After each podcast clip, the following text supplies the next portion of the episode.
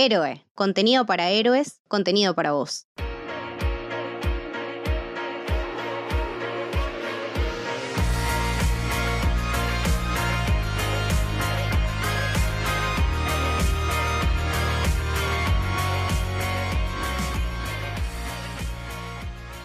Bienvenidos, bienvenidas, bienvenidos al Camino del Héroe. Mi nombre es Leticia y estoy con Camito. Hola, ¿qué tal? Y hoy vamos a hablar de... Dune. Puede ser eh, la mejor película de ciencia ficción que hayamos visto en muchísimo, muchísimo tiempo. Lo es, puedo afirmar. Lo es. Pero no estamos solas para hablar de esta maravillosa película de Denis Villeneuve. Estamos con Santi Besiuk. Hola Santi, ¿cómo andas? Hola chicas, ¿cómo les va? Gracias por la invitación antes que, nada. Por favor, un placer. Estuvimos charlando bastante por redes. Al respecto vimos que estabas tan contento, manija y ilusionado con esta peli y nos dio muchas ganas de charlar con vos porque es una celebración de muchas cosas. No solo de este cineasta fabuloso que es Denis Villeneuve, sino de la ciencia ficción, del arte, cinematográfico, de lo visual, de lo metafórico, de lo onírico. Entonces nos interesaba tener tu perspectiva y contar con vos para, para charlar de esto. Sí, así como decía eh, Camito, puede ser una de las mejores películas de ciencia ficción de, de los últimos tiempos. Eh, y bueno, después nos vamos a entrar un poco más, pero a ver, no era fácil la tarea que tenía eh, Villeneuve. Y es una linda vuelta al cine. A ver, a pesar de que hace rato, capaz algunos, algunos habían vuelto eh, eh, al cine, recién ahora está como un poco más holgado el tema de la, tranquilidad. Y mm, bueno, yo puedo contar, yo la fui a, ver eh, al IMAX y en un momento la pantalla iluminó toda la sala y me di cuenta de la cantidad de gente que había. y me, puso feliz, capaz no, no tanto desde lo sanitario, pero, pero sí muy feliz como, como cinéfilo. Eh, porque dije, toda esta cantidad de gente le está pasando bien como, como yo.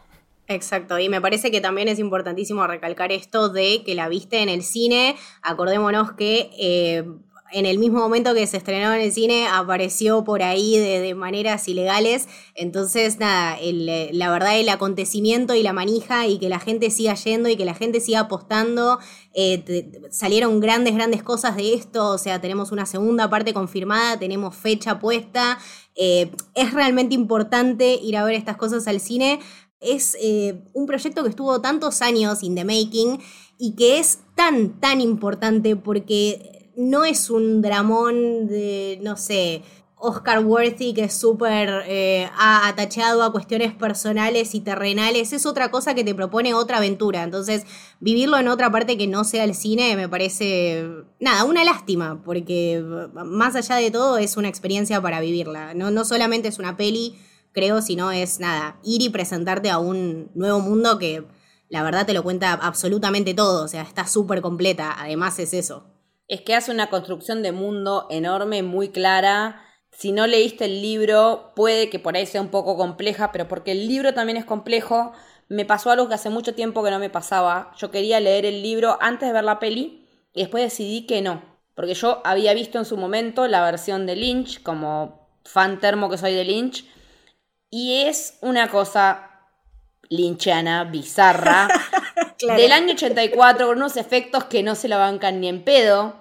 Y aparte una producción llena de quilombos la de Lynch. O sea, eh, hay una versión de tres horas que ni siquiera está firmada por él, que está firmada por Alan Smithy. La que está en Netflix ahora es, la versión como oficial de dos horas y piquito, que sí está firmada por él. Pero es otra cosa el año 84. Es otra cosa la manera de filmar de Lynch. Adaptó todo el libro en una sola película, cosa que Villeneuve desde sus comienzos hay una charla que, tuvo él con Christopher Nolan, me pongo literalmente de pie en este momento para nombrarlo. Eh, es media hora de ellos mano a mano, se aman recíprocamente porque tienen la misma manera de ver el cine, de la experiencia cinematográfica, de lo que es lo que ustedes decían, experimentarla en cines.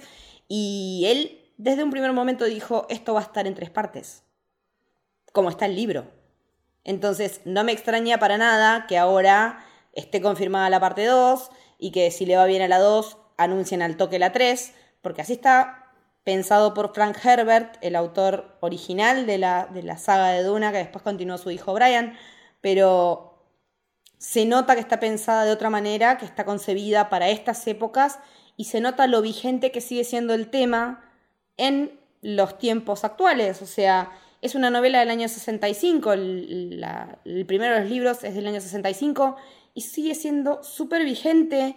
Y estuve leyendo algunos comentarios que decían como que era muy... Eh, ah, pero el elegido es un hombre, ¿por qué siempre es un hombre el elegido? Y después cuando indagas un poco, te pones a pensar, y en realidad es una comunión entre lo que es lo masculino y lo femenino, porque, primero, spoilers full de la película y tal vez eh, si vieron la de Lynch, por ahí saben de qué la va, pero nosotros vamos a tener solamente esta primera película de Villeneuve. Pero es un complemento, es una comunión de las, del cromosoma X y el cromosoma Y, como se nombra en el libro, de a qué información pueden acceder cada uno de las mujeres y los varones. Y entonces yo no lo veo como algo malo que eh, sea el elegido un varón, sino como un complemento a todo eso que las Bene Gesserit pueden acceder. Su madre está educada en ese credo, es un credo solo de mujeres que tienen una percepción extra con esa cuestión del sexto sentido que se dice que tenemos extra las mujeres.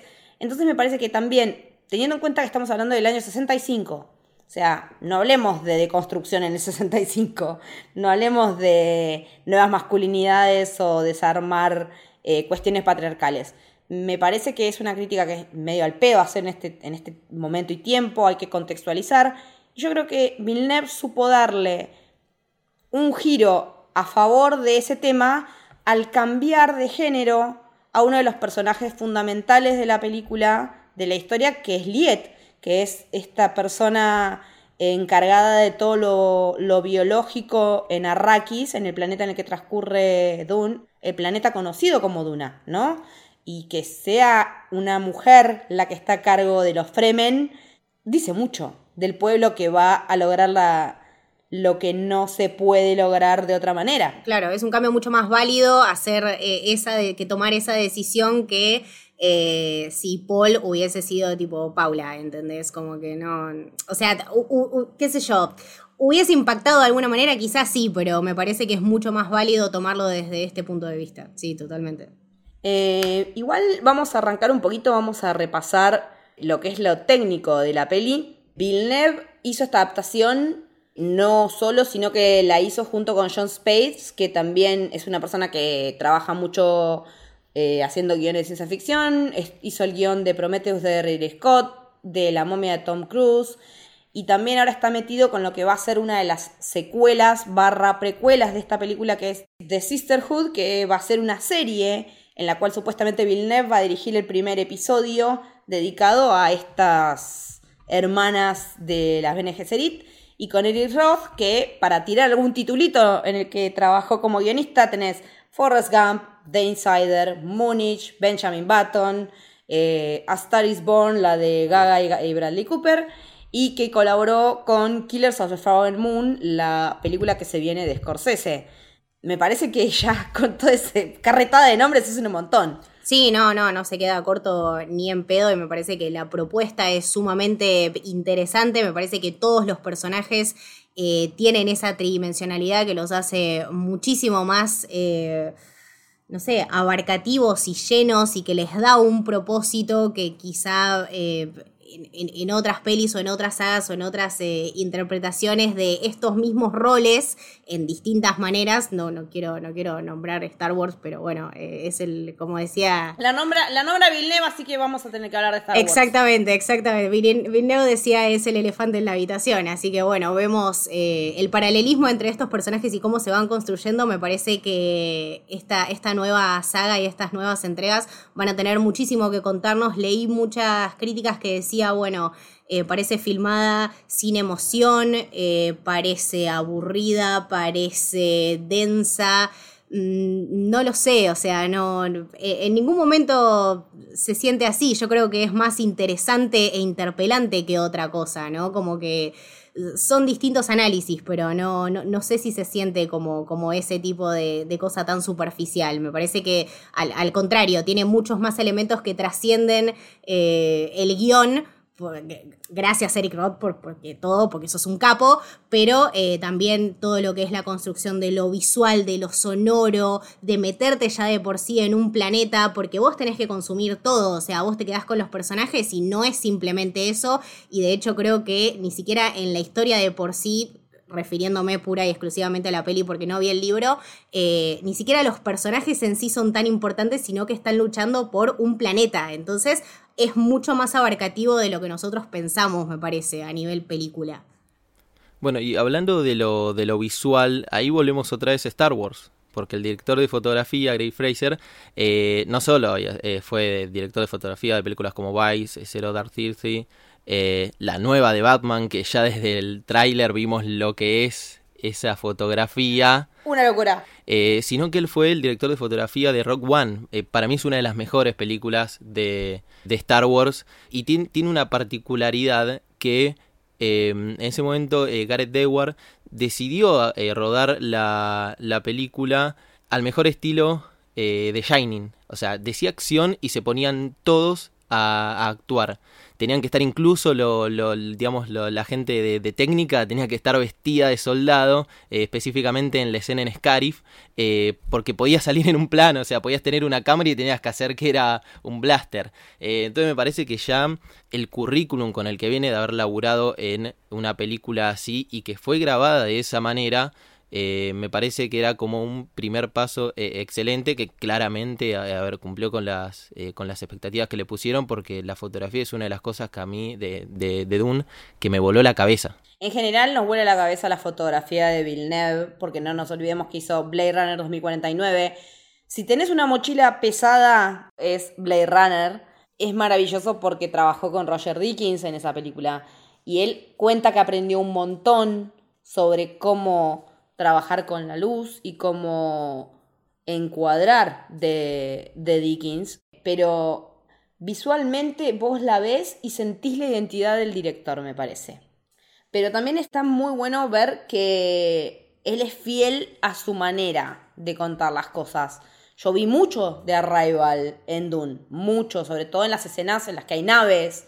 Por momentos yo decía, cuando están saliendo las naves de la Federación Espacial, eh, las naves prácticamente yo pensaba que, bueno, estas son las de Arrival.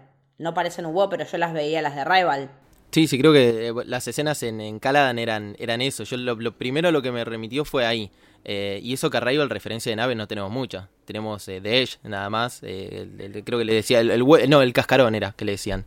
Em, y es una sola nave, son todas 12 naves en realidad, todas iguales. Em, pero sin embargo, lo primero que me remitió fue a eso. Yo noté mucho de la, de, de, la fotografía y la estética de, de Arrival. Y además hice un rewatch de la de Lynch para tener como un poco más de, de, contexto, no por, no por comparar, sino para tener un poco más de contexto. Y en la de Lynch eso también está, porque evidentemente debe estar en el libro eso. Yo, mi experiencia fue, arranqué el libro al otro día de ver la película mientras desayunaba a ese nivel de manija me dejó, entonces todavía no llegué, pero me imagino que debe estar. Y también está bueno pensar que Villeneuve no se atuvo a lo que hizo otra gente al momento de hacer su película. Al contrario, él le dijo a toda la gente que estaba en diseño con él, les prohíbo entrar a internet a ver nada, porque van a encontrar un montón de cosas que ya se hicieron y yo quiero que ustedes se centren en su propio imaginario, en lo que les genera a ustedes el libro y en lo que les trae a nivel onírico. Él se trabajó mucho con lo onírico y digo, qué loco que dijera, no quiero que se fijen, pero la de Lynch es súper onírica porque Lynch es un tipo onírico per se. Por definición es un tipo que labura con la cuestión onírica de los sueños y en toda su obra completa está. Y me parece muy copado que él haya tomado esa decisión a nivel consciente y con lo que le costó a nivel físico, porque él dice, yo terminaba roto, me dormía, me desperté un montón de veces y estaba con la cámara en la mano y aprendí a trabajar por primera vez con más de una unidad y tener que dirigir más de una, de una unidad de filmación. Y la verdad es que me dejó roto. Yo no sé cómo hice para hacer esto. Y Nolan en esa charla le dice, no sé cómo haces vos para hacer esto, que tu próxima película sea la 2 porque yo no podría, porque si nos fijamos en la continuidad de Nolan, las que son tres, que son las Batman, tienen mucho tiempo entre ellas. Incluso hay películas en el medio, entre la primera de Batman y la segunda está de Prestige.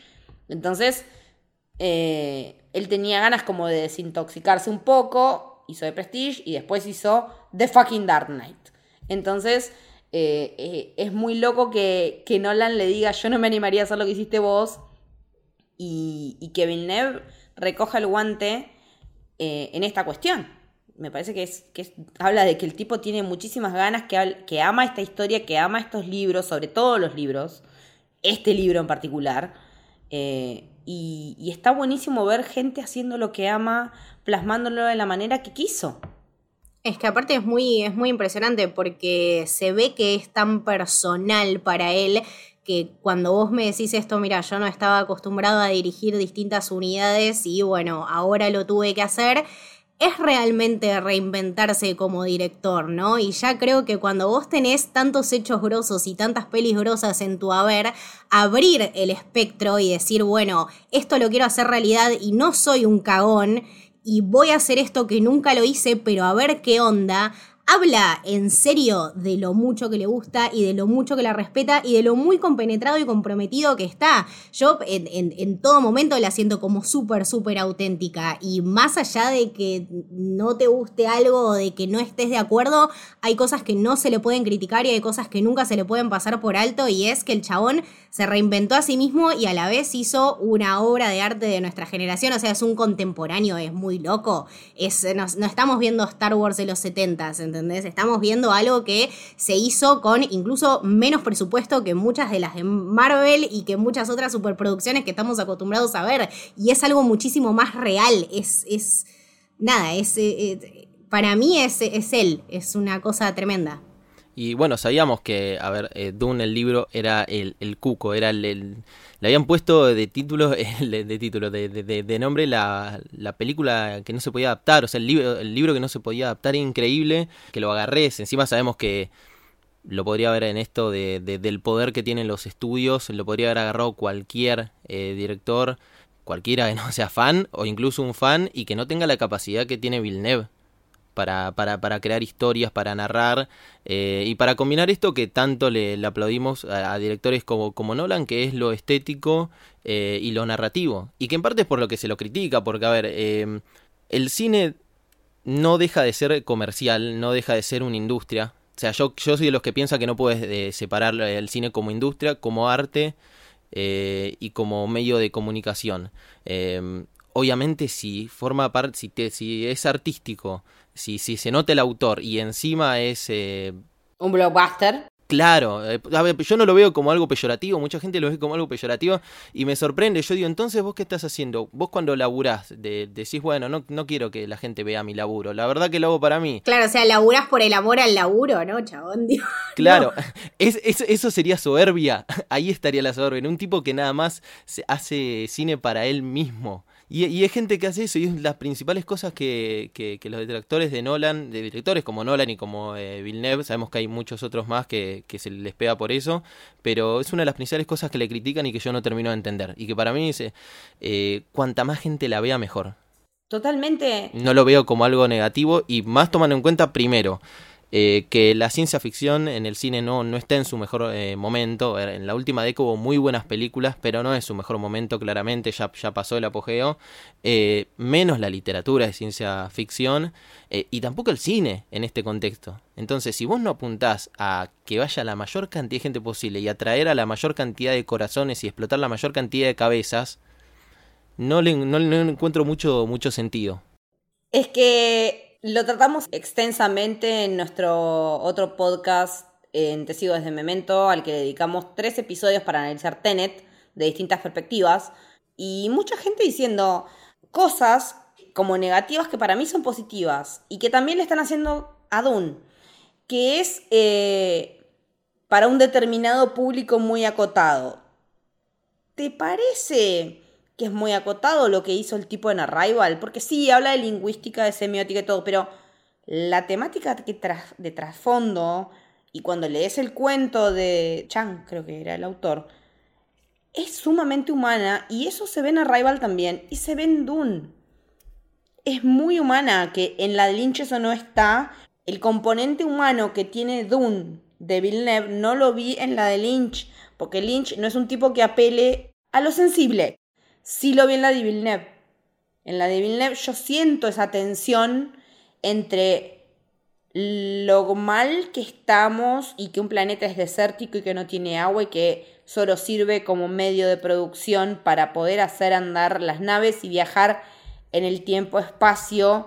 Literalmente lo que, lo que se dice en la historia es viajar sin moverte, traveling without moving, y después ahí entendí por qué se llama así el disco de Jamiroquai. Entonces, eh, literalmente es ese viajar, la especia que se produce solamente en Arrakis y en ningún otro planeta del universo conocido, es lo que permite que vos puedas viajar. Y también me hizo acordar mucho, hablando del terreno de series, pues yo no puedo no hablar de series, en lo que plantea Star Trek Discovery. Para poder hacer el salto en tiempo y en espacio necesitas de unas esporas que dependen de una especie determinada. Siempre la naturaleza como la fuente de ese combustible que nos deja ir más allá.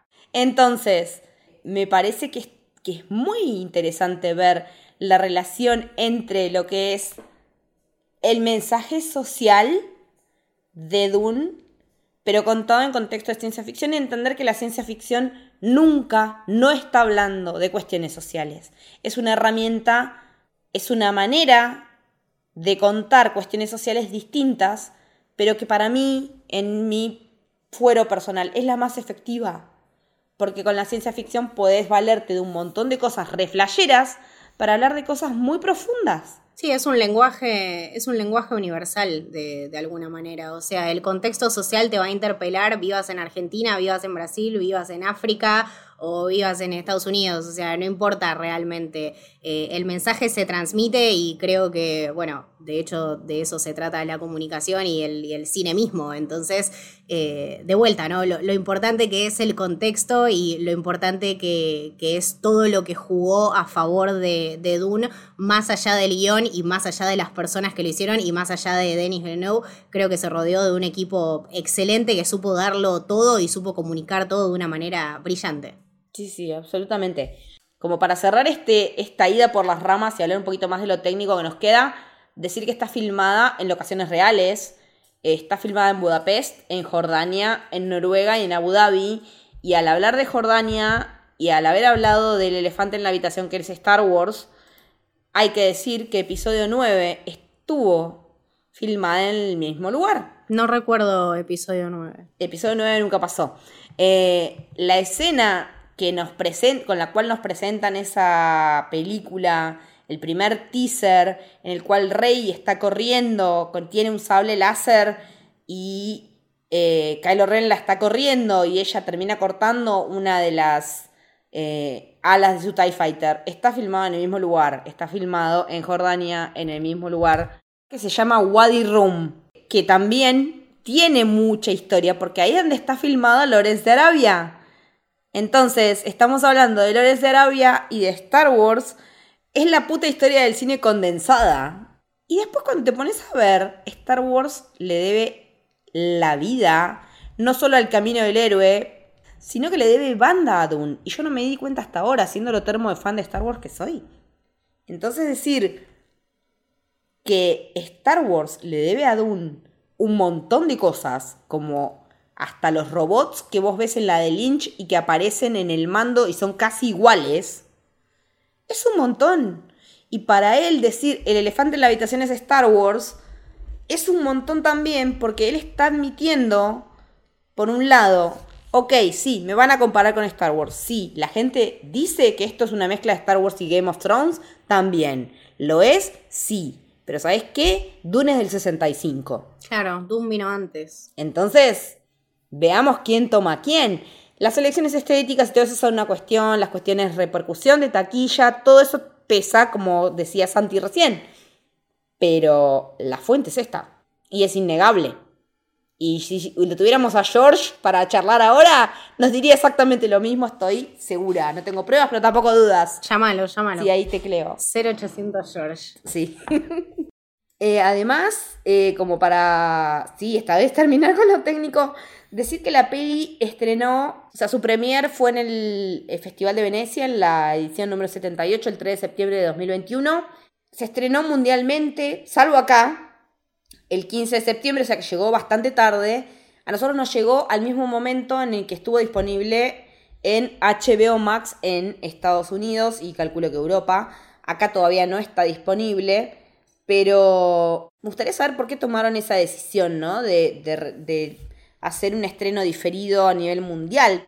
Por eso también, como decía Santi hoy, estaba disponible para verla eh, de maneras no santas en, las plataformas. Estaba en, en 1080 ya el mismo día del estreno.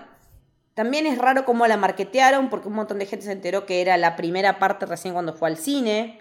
No sé si fue su caso, chicos. Yo me enteré más, le, contaba eh, antes de, arrancar a, grabar que fue una sorpresa enorme cuando después de escuchar la voz de, eh, Zendaya aparecieron los títulos y decía Dune y abajo decía parte 1 y yo dije, ¿cómo? yo pensé que esta era una sola. Eh, Creo que tiene que ver con algo de, cómo se cuidan los, eh, los estudios. Eh, de la misma manera que también lo, lo, decíamos, esperaron a que llegue determinado número para confirmarlo cuando ya sabían que estaba súper confirmado porque eh, Villeneuve la había pensado para incluso para grabarla como El Señor de los Anillos. O sea, grabar toda entera y después vemos cuando sale, eh, si hay que retocar o algo. Así que para mí de, todo se termina atando a, lo comercial. No sé qué tanta gente hubiese ido a verla si decía parte 1. Eh, se hubiese sentido todavía más, eh, más excluida, creo yo, decir, uy, me da miedo porque si es parte 1 debe ser un universo muy grande y si encima es una adaptación literaria, eh, así que para mí todo, de todos los caminos llevan al marketing y en este caso no, es la excepción. No, y aparte bien marketingada, porque si te gustó y te enteraste que la parte 1 ya enganchaste para la parte 2 a un montón de gente que ya la fue a ver. Camito, ¿vos sabías que era parte 1? Yo no sabía que era parte 1, de hecho me llamó la atención justamente por esto, porque en ninguna parte, en ningún momento lo decía y de hecho me sorprendió porque nada, en mi feed de Twitter y en redes sociales en general, como que sigo un montón de gente que estaba eh, al tanto de estas cosas. A mí me, pasó algo parecido que, como le pasó a Santi, que yo fui en cero totalmente. Creo que vi un solo tráiler y después no consumí más nada, no, no más información. Yo también soy un poco así como que no me gusta mucho indagar antes, antes de ver. Eh, pero sí, me, sorprendió y la verdad también, eh, porque estaba todo medio supeditado, ¿no? A cómo a esto le iba en taquilla, o sea, cuánta gente le iba a ver, cuánta plata recaudaba. Tenías la segunda parte ya ahí, o sea, estamos a de, hoy, octubre 2021. Me la anunciás para 2023. Y algo tenías guardado, hijo de puta, porque no me podés tirar esta, o sea, tiraste la piedra y escondiste la mano, ¿entendés? Porque ¿qué tenés ahí guardado? O sea, tenés un año de postproducción, ¿qué vas a estar un año filmando 17 horas por día? Mm, no lo sé, o sea, contame, contámela, ¿entendés? No, no me dejes ahí. Yo no sé de dónde saqué, pero yo ya sabía que era parte 1 y de hecho él tiene pensado que sea en tres partes, como está estructurado el libro, porque el libro tiene tres libros, de, o sea, está partido en tres libros, digamos, internos, cuando ves el índice del libro. Está el primero que se llama Dun, que es lo que vimos. El segundo que es Muad'Dib, que ya ese nombre lo vimos en la película también, no vamos a decir más nada. Y la tercera es El Profeta. Entonces, él ya dijo en, la misma entrevista que hizo con, en la misma charla, más que entrevista que hizo con Nolan, que él la pensó en tres partes porque él es un fanboy del libro desde que era chiquito. Y él está haciendo la película que quiere hacer. Por más que le cueste sangre, sudor y lágrimas a él y a su equipo. Y eh, quedó roto después de hacer eso. Nolan le dijo, no sé cómo hiciste, yo no haría esto ni en pedo. En British, y siendo polite como es Nolan, pero le dijo, yo esto no lo hago en pedo así, no sé cómo te animaste. Él dice, yo tampoco, pero él dudaba también por el hecho de que venía él venía no de un flop, pero más o menos a nivel taquilla que era Blade Runner 2049, que también le pasó a la Blade Runner original, que tampoco fue una gran recaudación de taquilla en su momento en el 82 cuando estrenó, pero con el tiempo se ganó la razón Ridley Scott con esta adaptación.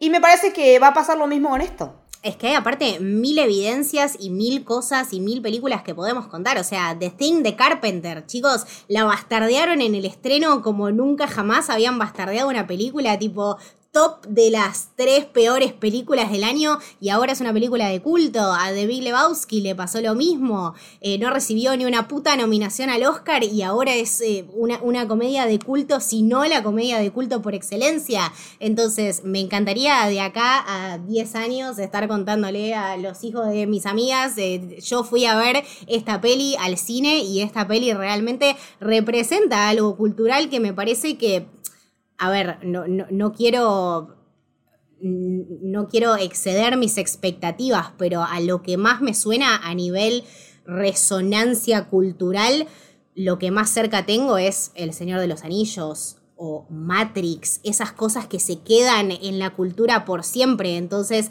creo que él realmente apunta a eso, más allá de que a la gente eh, la perciba de alguna u otra manera, es una cosa que va a quedar totalmente pertinente y eh, actual y, relevante por siempre. Entonces yo creo que de, de, todos los relatos también de la ciencia ficción se apuesta a eso, ¿no? A que sea lo más atemporal y lo más relativo posible es una cosa que funciona en todos los contextos sociales habidos y por haber, posguerra, preguerra, eh, en lo que quieras ponerlo. Entonces, eh, es eso, es mantener el relato y mantener la esencia, que no es poco y que no muchos lo logran. Porque nada, viendo en retrospectiva las, las últimas películas que salieron de Star Wars y, lo muy enojada o lo muy contenta que estaba la gente, eh, lo importante que es mantener un relato, ¿no? Y su esencia, y cómo si lo cambias y cómo si tomas distintas perspectivas, es un poco un quilombo. Entonces me parece que lo importante acá es mantener el equipo, la visión, y creo que con todo eso asegurado va a tener un, éxito rotundo, no le veo otra salida.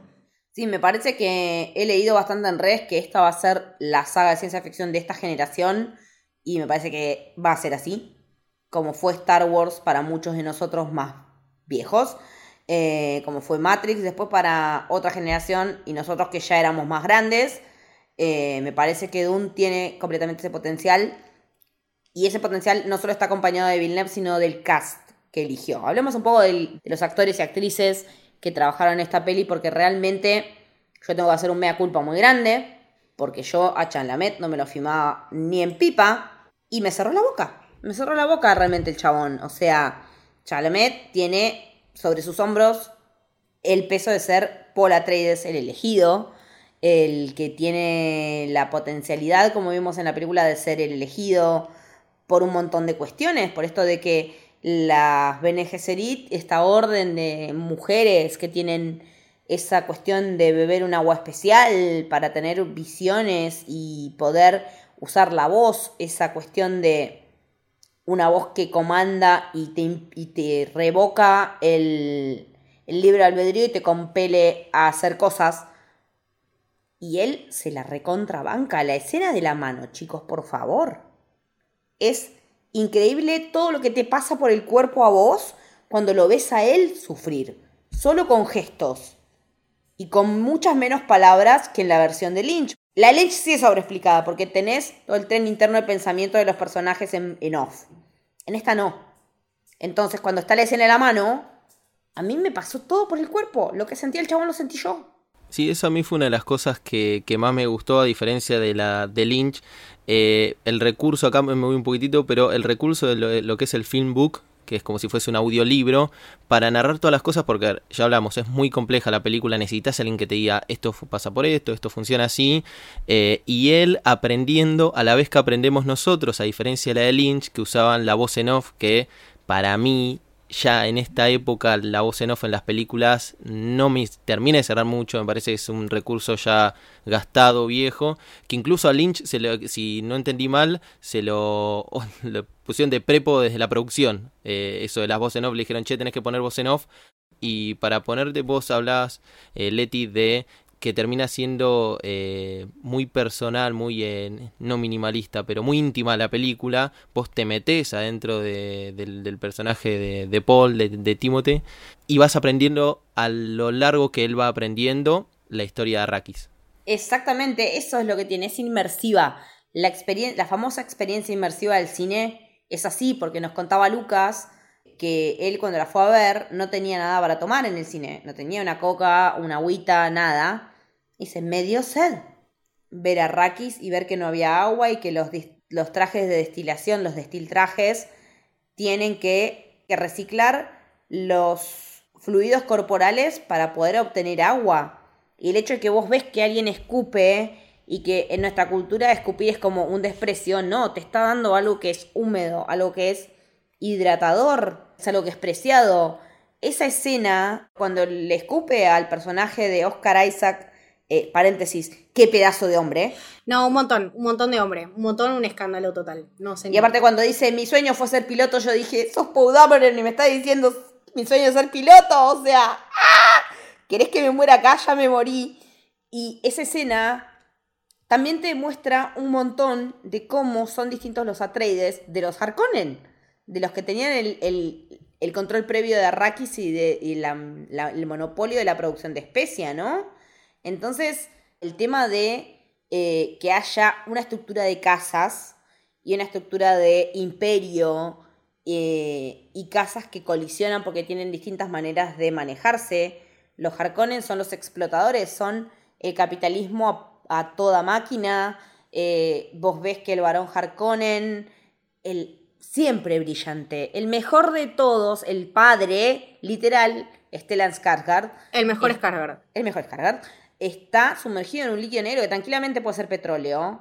Eh, versus la visión que tienen eh, los Atreides, Leto Atreides, el personaje de Oscar Isaac, de no quiero confrontar con esta gente, no quiero deshacerme de ellos, me interesa saber porque lo que hay que hacer es conocer el desierto y dominarlo y aprenderlo. Es una constante en la película junto con la frase del miedo es el asesino de la mente, el tema de que el desierto es, es en donde está todo, donde está la clave. Entonces, desde ese lugar, yo lo comparaba con Game of Thrones, ¿no? El hecho de decir, tenemos el mismo sistema de estructura de casas, ¿no? De que pelean y qué sé yo, y hay un poder como que los abarca, que los contiene y que a su vez también los enfrenta a las casas, como puede ser Desembarco del Rey, los Stark y los Lannister. George Martin toma esto no solo de la historia inglesa, como él dijo muchísimas veces, sino que también acá se ve reflejado. Yo la diferencia que veo es que los Stark serán pelotudos y los Atreides no. Los Atreides están yendo a una trampa sabiendo que, son, que están siendo engañados. Leto no es un boludo como es Ned Stark, que por idealista termina como termina. Leto Atreides sabe en la que se está metiendo. Su gente sabe. Sabe que los están picanteando contra los Harkonnen y que quieren que haya quilombo. Entonces, ahí vemos también cuán importante es Dune, Duna, la novela, como base de un montón de las cosas que conocemos ahora y son parte de la cultura no solo pop, sino de la cultura general como es Game of Thrones. Eh, me parece interesantísimo hacer esos paralelos y esos enlaces porque te habla de que el inconsciente colectivo está inundado de eso.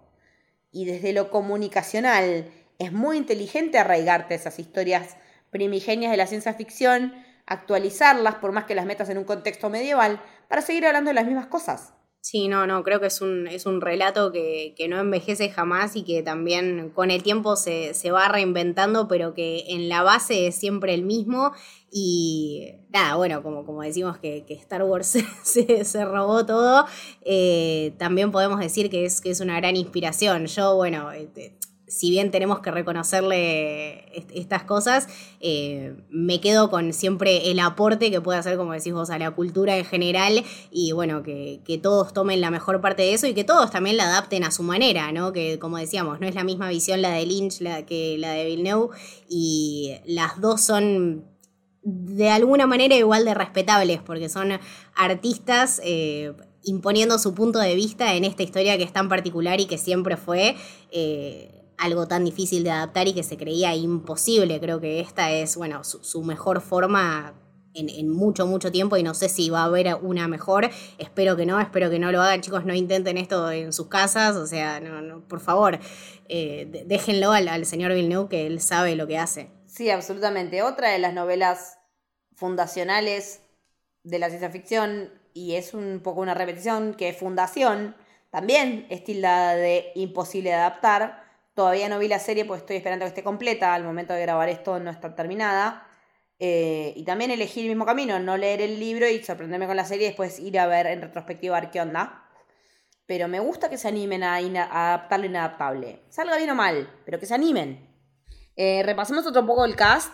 Eh, Rebecca Ferguson como la madre de Paul, eh, Lady Jessica, que es parte de, de las Bene Gesserit, que es, una, es esta orden que decíamos de, mujeres que tienen ciertos dones, que tenía que darle una hija a, las Bene Gesserit y por amor a Leto les da un hijo que termina siendo Paul. Oscar Isaac, como decíamos recién, con, como el duque Leto Atreides. Eh, que también la escena de su muerte es como te la revés revenir, pero el chabón se muere en la suya, y eso es genial.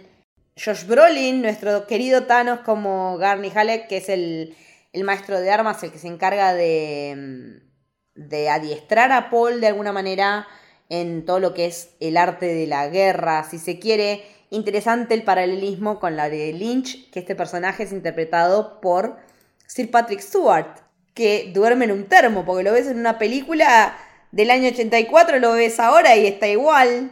Em, también está, bueno, ya nombramos al indefinible Stellan Skarsgård como el varón Harkonnen.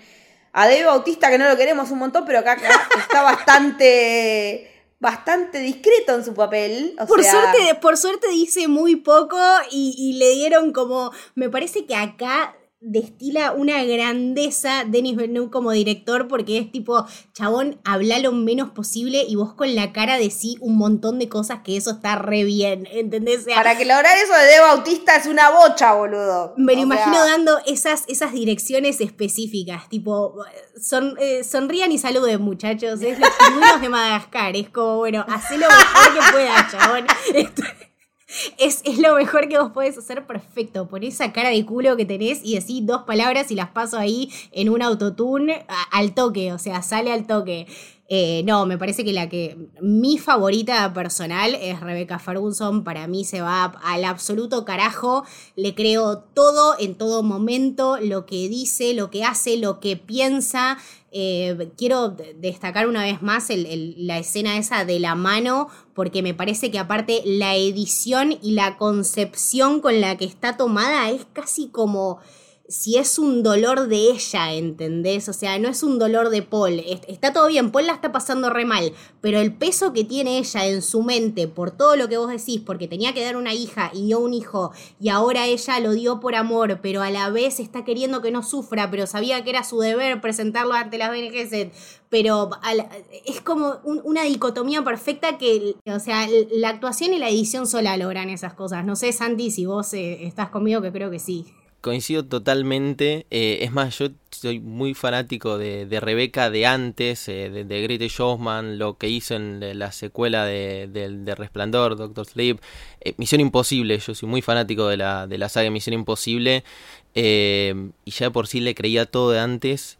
En este papel, arriesgo a decir que es, si no es el mejor que hizo, uno de los mejores, porque me pasó lo mismo que a vos, Camito. Le creo absolutamente todo. Cada gesto, cada movimiento, cada expresión de la cara de ella. Eh, veo a, Jessica, una madre eh, que sufre el dolor del hijo casi de, manera eh, visceral, como decías vos en la escena de la caja, como si le estuviese pasando a ella.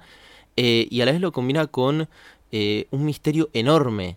Que no solo tienen las Ben sabemos muy poco y sabemos que son la, la, mano ahí que controla todo en la oscuridad, eh, sino que para mí ella tiene una banda de, de, misterios eh, que oculta un montón de cosas, entonces combina esas dos cosas, es el, amor que tiene por el hijo, así como le dice juraría, te, lo voy a proteger con mi vida, que le jura eh, a Leto, y a la vez todo lo que le oculta a Paul. Exactamente, porque aparte ella estando embarazada, y que Paul empieza a demostrar ese don que tiene de elegido, al decirle, vos estás embarazada. Dice, yo apenas me enteré. Y esa escena es increíble. Y la escena en, en el tóptero que, en la cual se comunican por señas y no hablan, porque ella está amordazada porque saben que puede usar la voz, pero no saben que él, siendo varón, puede usar la voz. Es increíble todo lo que ella dice con los gestos, con la mirada. Es una locura. Eh, me parece que, que es de los mejores aciertos de casting que hemos visto en muchísimos años. Eh, que está muy bien elegida y que su laburo es impecable a todo, en todo sentido. Y otra cosa que le, aplaudíamos a, a por haber hecho hablar poco a De Bautista, en los momentos que habla poco Rebecca Ferguson, me parecen de los mejores. Hay una parte que es del tráiler que se la ve a ella eh, juntando las manos y apretándola y yo veo ahí la tensión en las manos, en la cara, en el cuello, en la frente, sufrimiento. Todo eso, incluso no solo con la voz, o sea, la voz sino una herramienta de, de, de ellas. Cuando no la usa Rebeca, ahí me parece que, explota al máximo de la, de la actuación. Totalmente. Además, tenemos, bueno, a Zendaya, que todavía no la nombramos. Ah, cierto. Eh, cierto, estaba Zendaya. Zendaya es la única actriz que no puedo asociar al personaje. Yo veo a Zendaya, no veo a Chani, pero también lo veía nuestro amigo Mati Horta diciendo que las partes que en las que aparece Zendaya aparecen publicidades de perfumes. Sí. es como. Exactamente. Esto está, esto está hecho para que Zendaya se luzca en toda su belleza y su esplendor. Una mina que está en la cresta de la ola porque está acá, eh, va a estar, está en Spider-Man, va a estar, va a pesar más. Pero me falta un poco ver su desarrollo, pero eso viene después. Claro, exactamente. El personaje de ella gana peso en la segunda parte y sobre todo en la segunda parte y en la tercera, esperemos. Además están, bueno, como tenemos a Charlotte Rampling haciendo como la, la reverenda madre de las las Bene Gesserit, que es la que tiene. El, la, que lo testea a, a, Paul con la caja. Y hablemos de Momoa, chicos. Hablemos de Momoa porque, en particular, yo no soy muy fan de Momoa. O sea, Caldro está muy bien, pero. Me. Pero acá dije, ¡epa! Momoa sabe actuar. Es que me parece que es una cuestión. Eh, sigo, sigo insistiendo con eh, mi filosofía de De Bautista y de Denis Villeneuve siendo un director de la concha de la puta madre. Eh, para mí radica todo en esta posibilidad de sacar lo mejor de las personas. No sé si es la química que pegó con Chalamet, no sé si es quizá este papel de, de, alguna manera protector y como amigo, y él tiene esa pinta de che guachín que nos vamos a tomar una irra, es y tirar unas hachas y revolear unas hachas. Exactamente, como que me parece que lo puso en su contexto ideal y le dio el papel que él necesitaba. Creo que era ese papel donde él tenía que brillar. No lo veo como Aquaman, me aburre un montón y no sé en qué otras cosas hizo, pero no sé, no, no soy muy fan. Cuando yo lo veo Caldrogo, él es Caldrogo. Caldrogo, bueno. Él es Caldrogo, pero acá, corriéndose y afeitándose, un personaje que aparte tiene el nombre más cool de personaje que vi en mucho tiempo. ¿Cómo te vas a llamar? Duncan Idaho. O sea, es muy cool ese nombre. Y aparte el personaje es cool, pero sin ser cancherito. Y él es protector y súper fiel, que también eso se lo comparte con Drogo. Eh, y es excelentísimo ese casting también, porque aprovechó las mejores dotes actorales del tipo, le sacó agua a las piedras literalmente, pues yo también Momo amé cuando lo veo en Aquaman, pero lo veo acá y digo, epa, este chabón es lo que decían ustedes, sacar lo mejor de tus actores porque sabes lo que querés contar y sabes la historia que querés decir, porque no lo dijimos todavía, pero Villeneuve leyó este libro a los 13 años, le voló el bocho y con su mejor amigo hacían storyboards de cómo harían una película de Dune, sabiendo que en ese momento, flasheando, nunca vamos a hacer esto.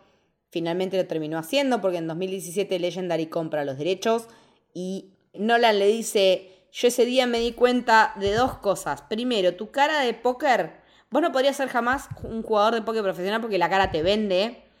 Y segundo, le dice, en ese momento, en 2017, yo sé que dentro de poco voy a estar viendo tu versión de este libro increíble. Y ahora que ya vi un par de veces tu película, quedé flashado, maravillado, como hace años no quedaba en una sala de cine. Para que fucking Nolan te diga eso, es un montón. y que el tipo tenga ese amor por esa historia a lo largo de su vida y que sea el proyecto de sus sueños, como él dice, y que haya podido lograrlo, que alguien se note que está haciendo lo que siempre quiso hacer, es maravilloso. ¿Cómo no vas a estar contento de ver la película que alguien quiso hacer desde su perspectiva, siendo fiel al libro y diciendo, con todo el respeto que le tengo al maestro Lynch, me gustan algunas cosas, pero cuando se va del libro no me gusta?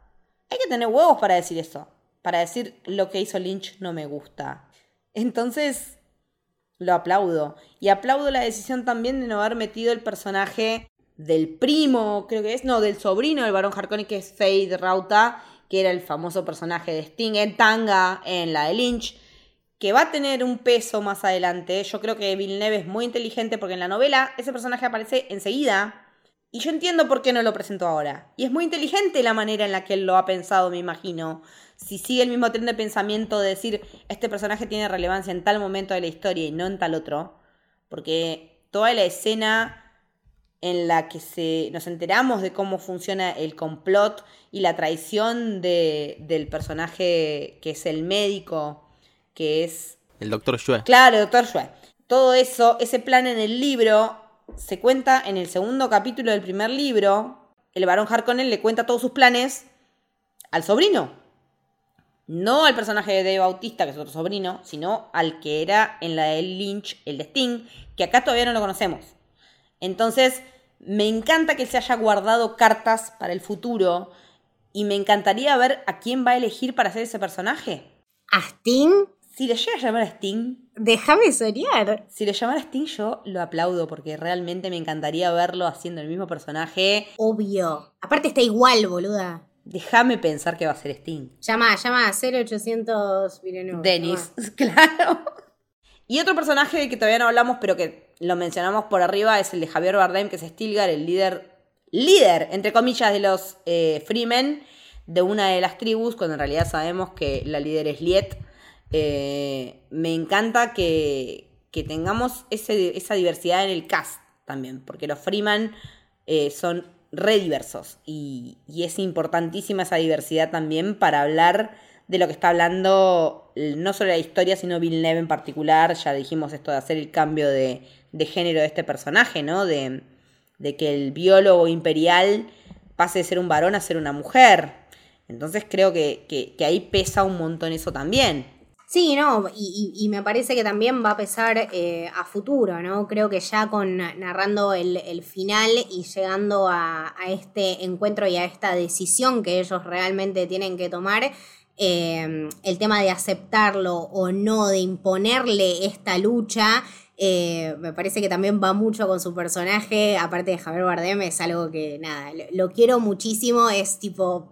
Mi villano favorito de James Bond por excelencia es un escándalo de persona. Por Dios, No Country for All Men. O sea, no, no, puedo. Ah, es, es muy multifacético.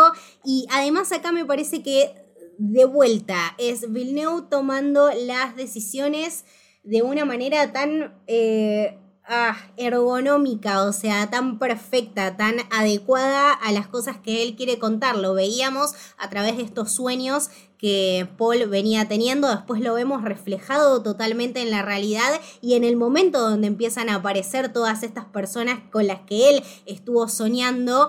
Em, yo, por ejemplo, en, en, el cine pensé que la peli iba a terminar mucho antes de lo que en realidad terminó, pero cuando llegó este momento decía, claro, o sea, yo no me podía quedar sin esta revelación y la manera en la que se revelan es tan etérea y me parece que es tan propia de su especie y que también tienen un paso muy importante y dan un cambio muy tremendo cuando se da este enfrentamiento, ¿no? O sea, darle el lugar a un forastero de ponerse a pelear y de tomar esta decisión, eh, te deja de alguna manera ver, sin muchísimo diálogo y sin muchísima acción, qué clase de persona es este personaje.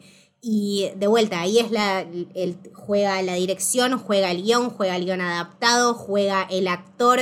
Eh, es sacar lo mejor de cada uno. Yo siempre me sigo quedando con esto. Como dirección en general es una locura, locura tremenda. Bueno, ya como para ir cerrando, nos quedaría hablar un poco de qué esperamos para la segunda parte y lo que va a venir de este universo, que está en expansión, que está recién empezando, que tiene confirmada su segunda película para el 20 de octubre de 2023. No sé si ya tienen cosas filmadas o no, pero cómo carajo van a ser de acá a dos años no tengo la más puta idea. También con la serie confirmada, como decíamos hoy, de, de las Bene Gesserit, que se va a llamar The Sisterhood. ¿Tenemos fecha para esa serie? No, todavía la serie no tiene fecha, pero... mm, nada, ¿qué esperan ustedes para la segunda parte? Nos quedamos ahí, ¿no? Pensando. Eh, vos decías si había grabado algo. Hay muchos eh, flash forward y hay uno que es muy importante y que no, y que no, no, no aparece, digamos, ese momento histórico no aparece en la primera, que es el momento de la, la batalla entre... eh, se me fue el nombre entre los... La Guerra Sagrada, Claro, ahí está, que aparece mm, Paul con los ojos de... mm, con los ojos azules. de los, azu- los, ojos- los ojos azules, esa parte estaba en el tráiler, Claro. eh, aparece en el último tercio de la película y eh, ahí lo, lo dirás vos, Leti, o lo sabrán los que leyeron el, el libro, eh, si aparecerá en esta segunda parte o en la tercera, así que mínimo tenemos esa escena que no sabemos si directamente dijeron, bueno, grabate estos dos segundos en que apareces y lo demás eh, animación, o si efectivamente lo grabó, lo va a reutilizar. Yo creo que teniendo tiempo todavía, para mí lo van a volver a, grabar. No creo que lo tomen, pero bueno, ya por lo menos tenemos un poco de lo, de lo que va a hacer. Y a mí me pone bastante bien el esperar dos partes más y no una. No por la manija de decir cuántas más películas hagan mejor, sino porque me parece que él aprovechó muy bien la cantidad de material que, eh, o la cantidad de contenido que tenía para contar en el tiempo que lo hizo. Porque es una película larga, en tiempo 2 horas 35, eh, que no se hace densa para nada, que tira un montón de información y que la primera parte es un prólogo, porque no es más que eso.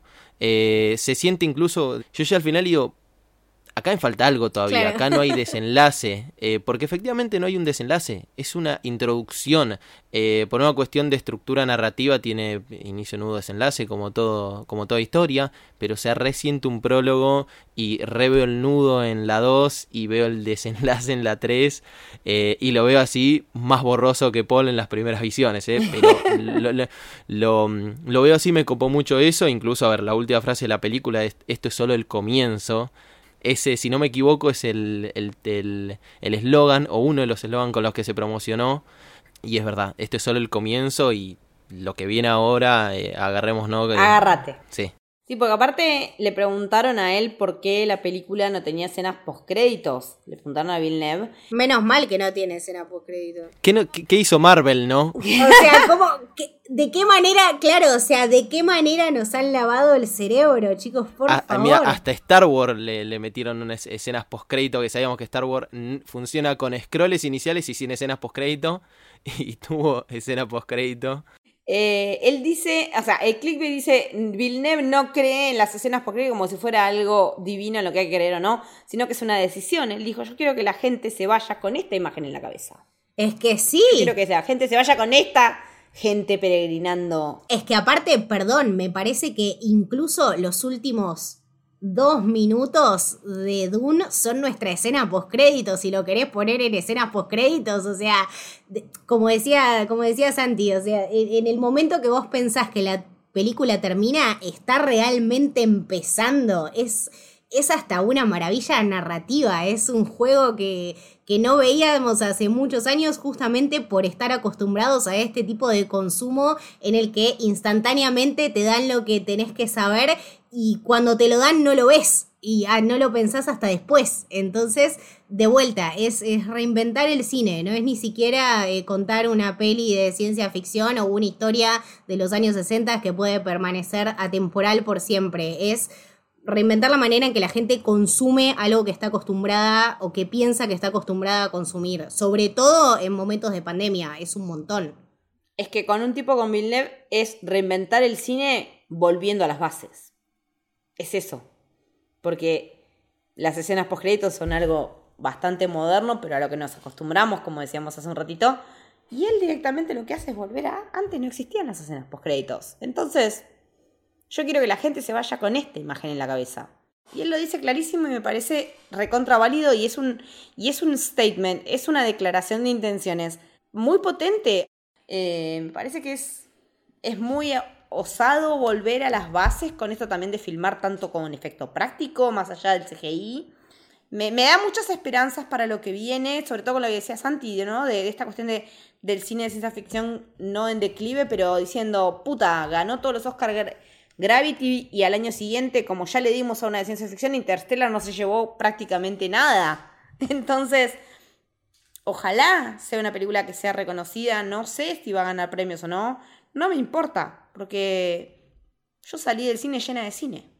Sí, sí, sí, es, eh, es eso, es tomarlo mejor. Me, me, recuerda mucho, por ejemplo, a Mandalorian y al documental este que hicieron sobre eh, todas las cosas que, que, tomaron de las viejas, ¿no? Estos efectos súper antiguos, estas personas, eh, como decía Santi, ¿no? Esta manera de filmar de, bueno, todos los cámaras disfrazados porque en algún momento tenían que salir. Esto es algo que ya no se hacía y esto es algo que lo consumíamos todo directamente con una pantalla verde. Entonces, volver a apostar a las locaciones, aunque sea carísimo, aunque sea una paja, aunque tengas que tener dos equipos y que tengas que manejarlo, de alguna manera se puede hacer y vemos el resultado y es maravilloso y la gente lo quiere seguir consumiendo. Entonces creo que eso es lo importante, apostar a que esta manera del cine no se murió y que a mí me, llena de esperanza porque realmente es un montón. Estamos acostumbrados a una realidad donde no sabemos si lo que consumimos es real o es un deep fake. Entonces, que un chabón te muestre estas locaciones y te muestre el behind the scenes y te muestre estos 60 tipos chivando bajo la luz del sol en la concha de la lora que tienen que hacer la toma 17 millones de veces y que la hacen y que la mejor es espectacular, eh, cuenta muchísimo de el amor y, y, de lo que realmente es un artista. Es un montón, es un montón. Bueno, llegamos al final de este episodio. Muchísimas gracias, Santi, por coparte, por venir a charlar con nosotras. Eh, decinos dónde te encontramos, te leemos, te escuchamos, manda todos los chivos que quieras. Todos, todos, todos. Me encuentran en Twitter e Instagram como Santi Obesiuk, con B larga Z y K, complicado, pero, pero bueno, nací con, con ese apellido, ¿no? Fácil como Traides. Em, y ahí, bueno, me pueden ver eh, gediendo con, con todas este, estas cuestiones de, del cine, que la verdad, eh, bueno, le digo, contactaste porque viste que estaba constantemente hablando de eso y bueno, eh, el resultado que, creo que está esperando Bill Neve, que era que se hable de él y de la película, lo, está logrando, mínimo con todo lo que estuvimos hablando. Así que nada, eso, me pueden seguir ahí y obviamente agradecerles porque eh, tenía un montón de ganas de, hablar de, esta película eh, y, de analizarla, porque es para eso, es para charlarla, analizarla y, vamos a seguir. Y seguiremos haciéndolo por Twitter o por donde sea. Camito, ¿dónde te contamos en redes? Eh, a mí, yo, antes de, todo esto, de mi chivo personal, quiero decir, yo estoy sumamente complacida con este análisis. Eh, realmente me llevo un montón de cosas, o sea, no, me la había puesto a pensar de, una manera tan personal y tan profunda y realmente este, no sé, esta charla me, me devolvió todo el amor, estoy realmente muy emocionada, así que gracias Santi y bueno, eh, gracias Leti por, por, armar este episodio, fue maravilloso. Eh, a mí me pueden seguir como Camito del Héroe, tanto en Twitter como en Instagram. ¿Y a vos, Leti? A mí me encuentran también en Twitter y en Instagram como Leticia-Haller. A Camino del Héroe lo siguen como Camino Héroe en Twitter y como Camino del Héroe en Instagram. Y si quieren seguir a nuestra productora, también en las mismas redes como arroba soserve. Tenemos el Club del Héroe, al cual pueden acceder por 200 pesos por mes, que es prácticamente nada. Menos de lo que vale una birra con papitas, lo que vale un atado de puchos. Y se suman a nuestro disco en el que estuvimos hablando bocha de Dune. Estamos hablando un montón de anime, manga. Estamos hablando un montón de todo lo que se viene de Marvel. Así que si quieren eh, darnos una mano para seguir generando contenido, los invitamos y les agradecemos un montón. Esto fue El Camino del Héroe. Espero que les haya gustado. Adiós.